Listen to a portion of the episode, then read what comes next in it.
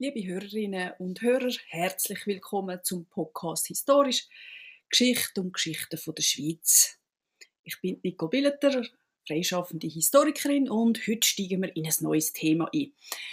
Ich will Sie ein bisschen einstimmen auf die Jahreszeit, die jetzt da kommt, wo es ein bisschen dunkler wird, wo man vielleicht wieder ein bisschen mehr nochmal drinnen sitzt, ein bisschen siniert, wo es langsam auch zu Allerheiligen angeht, wenn man im Migro wieder ewige Lichter kaufen kann und wenn man eventuell an seine Verstorbenen denkt.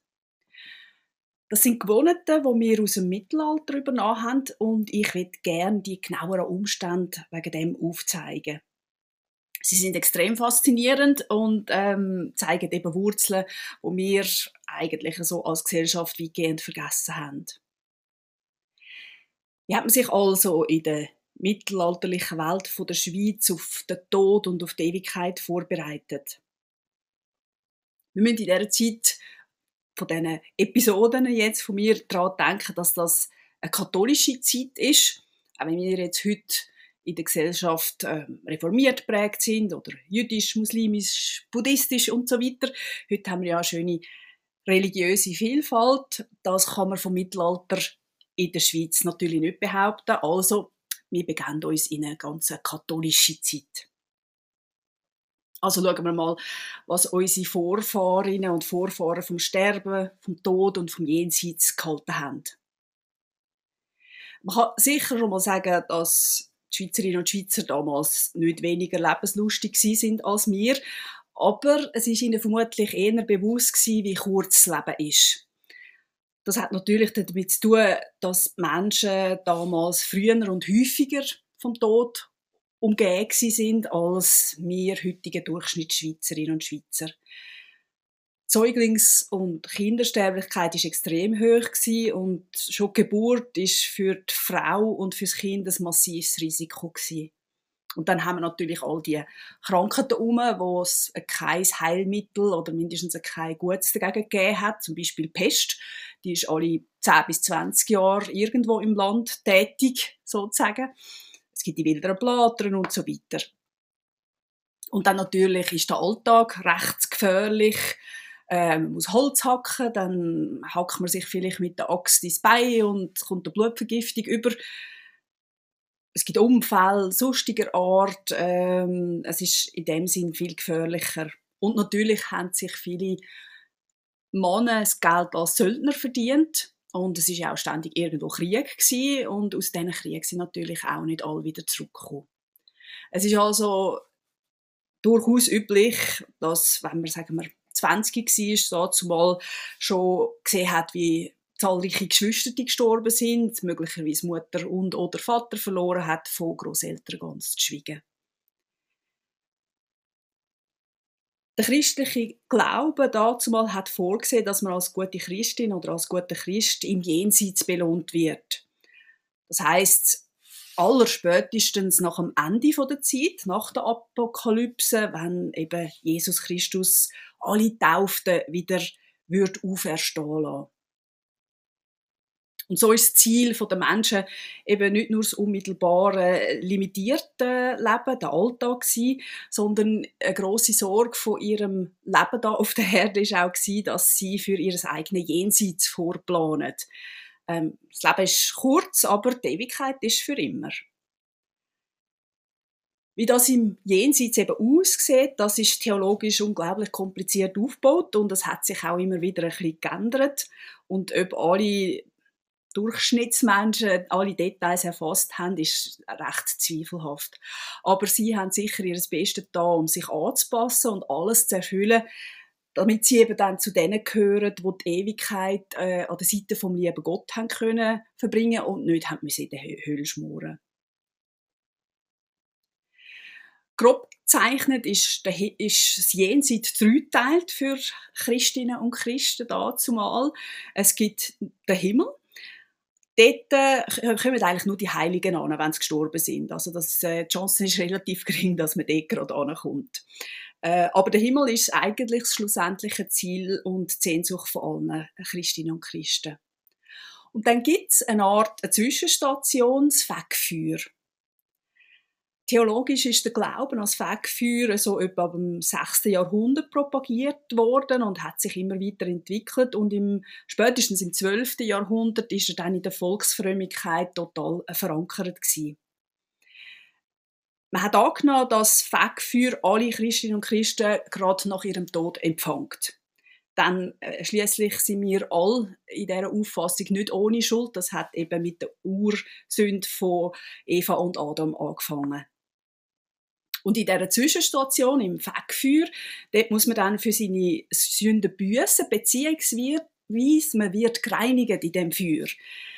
Ähm, und dort sitzt man, oder steht in dem Feuer ähm, und die Zeit, die man dort muss verbringen, die ist von Gott festgelegt. Es ist nicht ganz klar, wie das zusammengerechnet wird. Das haben jetzt tatsächlich nicht einmal Priester, Theologen wollen vorrechnen. Aber es ist für jeden Mensch individuell und möglicherweise hat eben jede einzelne kleine Sünde, sagen wir Lügen oder bisschen grösser betrügen oder ähnliches, hat offenbar eine ganz äh, äh, genaue Anzahl von Tagen oder Jahren, die man dann eben dort muss verbringen Und wenn man dann dort in dem Fegfeuer von allen Qualen, von allen Sünden äh, gereinigt ist, dann kann man weitergehen und kommt dann in den Himmel. Und im Grunde genommen ist es Gute für die Leute im Fegfeuer, dass sie immer wissen, dass sie im Himmel kommen. Das ist nicht in dem Sinn wie die Hölle, wo man für ewig verdammt ist, sondern man weiß, irgendwann kommt man dann in den Himmel. Und eigentlich ist die größte Qual, wo man im Fegfeuer hat, dass man weiß, dass man jetzt im Moment noch, noch nicht an der Seite von Gott ist, sondern äh, eben von ihm entfernt. Der dritte Ort äh, für verstorbene Christinnen und Christen ist die Hölle dort kommt an, wer einfach durch und durch böse ist, ähm, wo in dem Sinn nicht zu retten ist, wo auch für Sünden dort nicht mehr kann büssen kann. Die Hölle, dort geht es nicht darum, dass man büsst, sondern dort geht es darum, dass man leidet. Äh, und dort bleibt man auch für alle Ewigkeit. Dort kann man im Grunde genommen nicht rauskommen. Das ist äh, die Verdammung für alle Zeiten und das ist im Grunde genommen das Schlimmste, was all, äh, den Christen kann passieren kann. Das wäre also dreiteilig vom Jenseits im Rest von dieser Episode geht es jetzt also ums Fegfeuer. Wie gesagt, das theologische Konzept von dem Ort ist immer komplexer geworden und ob das eben wirklich alle Gläubigen verstanden haben, würde ich tatsächlich bezweifeln. Aber es gibt ein paar Schlagwörter bzw. Handlungsanweisungen, äh, wo eigentlich allen klar sind und wo allen auch klar gemacht haben, wie sie eben sich zu verhalten haben bzw. was sie haben müssen unternehmen. So ist es zum Beispiel allen klar gewesen, dass man während dem Leben da auf der Erde ähm, gescheiter Gutes tut und dass man sich mit diesen guten Taten einen sogenannten Schatz im Himmel aufhäuft. Es gibt einen Abschnitt in der Bibel von, von Matthäus 6,19, wo besagt, dass man sich auf Erde eben keinen Schatz soll anhäufen Dann die würden nur von Motten gefressen, sie würden nur rostig werden oder geklaut werden. Und er sagt dann, sammelt euch Schätze im Himmel, dort sind sie sicher. Dass man jetzt eben das machen kann, das ist aus der Bibel interpretiert. Und es geht eben darum, dass man wirklich keine Schätze anhäuft im wahrsten Sinn, von wo Gold, Münzen, eben wenn sie sagen, mit Motten wahrscheinlich auch Kleider und so weiter, äh, sondern dass man das eben auf Erden nicht machen und einfach nur an Jesus soll glauben. Das ist jetzt aber eher ein Problem für die reicheren Christinnen und Christen, was es ja eben schon auch zunehmend gibt. Äh, wir sind da nicht mehr in einer Sklavengesellschaft, äh, sondern wir sind im Mittelalter und es gibt in dem Sinn viele, also ja, alle leitenden Leute sind christlich ähm, und die haben auch Reichtümer. Und jetzt müssten sie eigentlich gemäß dem Satz alles weggeben und äh, eben nichts auf diesen Erden anhäufen. Aber natürlich gelten dazu mal auch auf der Erde pragmatische Grundsätze und so hat Theologie an den Reichen gestattet, dass sie nicht ihr ganzes Vermögen weggeben müssen, sondern nur einen Teil, einen kleinen Teil. Zum Beispiel hat man können an den Armen Almosen geben, das ist ein gutes Credo gewesen. Wer hier und da an den Armen etwas gegeben hat, der ist eben angesehen gewesen, hat als grosszügig können gelten und äh, als guter Christ. Und die Gesten, eben auch zum Beispiel den Armen gegenüber, ähm, die guten Gesten, so etwas hat man auch über den Tod ähm, hinweg weitergeben. Das heißt, man hat Testament verfasst und eben dann die guten Taten dort festgehalten, nicht die, die wir gemacht haben, sondern die, die man tatsächlich noch äh, wird machen. Und mit dem eben vermehrt man seinen eigenen Schatz im Himmel und da damit im besten Fall auch die Zeit, die man im Fegfeuer dann muss ver äh, verbringen Der Schatz im Himmel wird auch Seelgerät genannt. Äh, ist ein mittelalterliches Wort für uns ein bisschen komisch, ähm, aber hier und da wird der Begriff wahrscheinlich jetzt öppen auftauchen. Das heißt eben, das Seelgerät ist eine Art wie eine Polsterung, ein Vorrat für die eigene verstorbene Seele. Es ist so, funktioniert wie ein Bankkonto heute äh, auch wenn die Zinsen jetzt nicht so gut sind, aber man leitet in dem Sinn äh, Wert in, in guten Taten auf der Erde an und kommt dann Zinsen im Himmel wieder über. Wie gesagt, eben die Zeit im Fegfeuer wird verkürzt. Und da ist es eben wichtig zu wissen, dass die, äh, in der Vorstellung von der, vom Volk bzw. von der Theologie ist es wie klar, dass die Leute im Fegfeuer, die sind durchaus noch mit der Welt verbunden es findet eine Art Austausch statt ähm, und eben Menschen können die Leidenszeit verkürzen ähm, im und vor und nach dem Tod und eben die Lebenden vor allem, die können auch noch für die Verstorbenen etwas unternehmen. So ist zum Beispiel jedes Gebet, wo man für einen Toten äh, redet, jede Messe, wo man in seinem Namen äh, haltet, jede gute Tat, die in seinem Namen passiert auf dieser Erde, hat eben gute Auswirkungen von ihm eben dort im Fegfeuer. Und ab 1476 gibt dann der Papst auch noch die Weisung raus, dass sogar für die toten Seelen Ablass gekauft werden können. Sie kennen vermutlich das System vom Ablass. Das ist etwas, wo sich die Reformatoren ein paar Jahrzehnte nach dieser Weisung äh, besonders aufgeregt haben. Im Wesentlichen geht es da eigentlich darum, dass man sich von den eigenen begangenen Sünden freikaufen kann. Man gibt also an einen Ablasshändler Geld für irgendeine Sünde, die man begangen hat und der stellt dann quasi einen Vertrag aus, wo sagt, äh, dass man eben für die oder die andere Sünde zahlt hat und äh, dass man quasi von Gott jetzt für die Sünde nicht mehr belangt werden Und jetzt eben ab 1476 ist sogar möglich, dass man als Lebige äh, noch einen Ablass kaufen für die Verstorbenen. Das war jetzt alles ein bisschen trocken und theoretisch gewesen, aber ähm, es gibt ganz konkrete ähm, Angaben, wie das abgelaufen ist. Es gibt zum Beispiel eine gute Sammlung von Testamenten von den Grafen von Greyerz und von denen möchte ich jetzt ein paar vorstellen. Da gibt es zum Beispiel den Peter III., eben Graf von Greyerz, der hat 1328 sein Testament verfasst.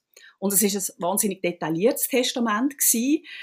Er hat zum Beispiel gesagt, als erstens, das ist sehr wichtig, dass er in der Kartuse La Pardieu bestattet werden Die hat er auch selber gegründet.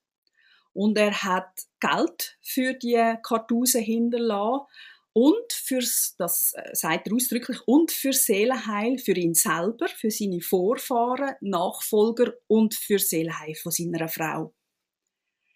Für eben alle diese Seelenheil ähm, sollte eben dann nach seinem Tod in der Kartuse tatsächlich jeden Tag eine stille Messe von den Mönchen gefeiert werden und zusätzlich einmal pro Woche drei Chormessen mit Gesang. Der Peter III. hat auch an die Armen gedacht in seinem Testament. Für sie ähm, sind jährlich bereitgestellt worden Bohnen und Gerste sowie Ziger und Käse. Er hat dann noch weitere Kirchen aufgezählt, wo eben Messen für ihn bzw. eben für sein Seelenheil äh, sollen gelesen werden. Das sind dann sogenannte Jahrzeitfeiern gewesen.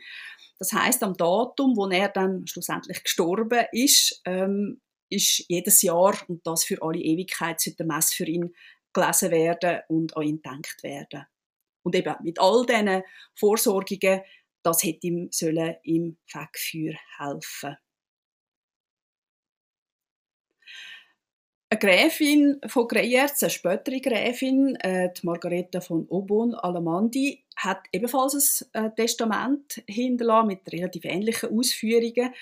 Sie wird eben auch in der Kille von der Kartusen begraben werden und hat äh, dieser Kille für das 160 Lausanner Pfund, das ist eine Währung, hinterlassen. Und die 160 Lausanner Pfund, die sollen eben so angelegt werden, dass daraus jährlich 10 Pfund Zins ähm, können gewonnen werden und aus dem Zins soll ein Priester gezahlt werden, der tatsächlich jeden Tag ein Mess für Seelenheil von der Margareta und von ihren Vorfahren äh, zu lesen hat. Das ist also relativ üblich gewesen, eben, dass die äh, Reichen ein Testament hinterlassen haben mit genauen Anordnungen, mit welchem Zins äh, von dem Erbe eben solche Sachen sollen gezahlt werden. Und eben neben dem, dass man bettet, das ist der Hauptteil jetzt zum Beispiel auch von diesen Greyerzer Gräfinnen und Grafen gewesen, gibt es eben auch so die Anweisungen für äh, konkrete Angaben, eben, dass man gut tut für die Armen. Da gibt es zum Beispiel eben die Speisung von Armen, da wird genau festgelegt, an welchem Tag und wie viel Essen äh, dass man hinterlassen will, oder eben wo, in welcher Kille, was für ein Mess gehalten wird. Und dann wird auch genau festgelegt, äh, eben, zum Beispiel wird der Priester für das entlöhnt oder man zahlt Kerzen an dieser Messe, man zahlt den Wein, Hostie, das Wasser oder eben Fackeln. Also die Vergabungen in diesen Testament ähm, sind fürs eigene Seelenheil eingerichtet. Sie sind dann so äh, benannt für unsere Seele und alle unseres Geschlechts oder für unsere Seele und unsere Vor- und Nachfahren. Manchmal wird eben auch speziell ein verstorbener oder vielleicht später verstorbener Ehepartner erwähnt, wie wir das beim Peter III. gesehen haben. Da, für das muss man vielleicht auch noch wissen, dass ein Ehepartner, eine Partnerin eigentlich trotz man zusammen geheiratet ist, immer noch zum, zum Herkunftsgeschlecht gehört. Also der Stammbaum bleibt bestehen und grundsätzlich hat jedes eigene Geschlecht eben für seine Nachkommen zu sorgen. Die Vorsorge fürs Jenseits ist also eben eine Familienangelegenheit, so wie das in dem Testament festgelegt wird. Und äh, das macht auch total Sinn. Dann, wenn man eben auch für die Seelen der Nachkommen vorsorgt, wie das äh, eben passiert ist, dann vergessen die einem auch nicht. Das heißt, sie werden dann auch wieder Messen stiften für unsere Vorfahren und mit dem ist dann natürlich auch mit gemeint.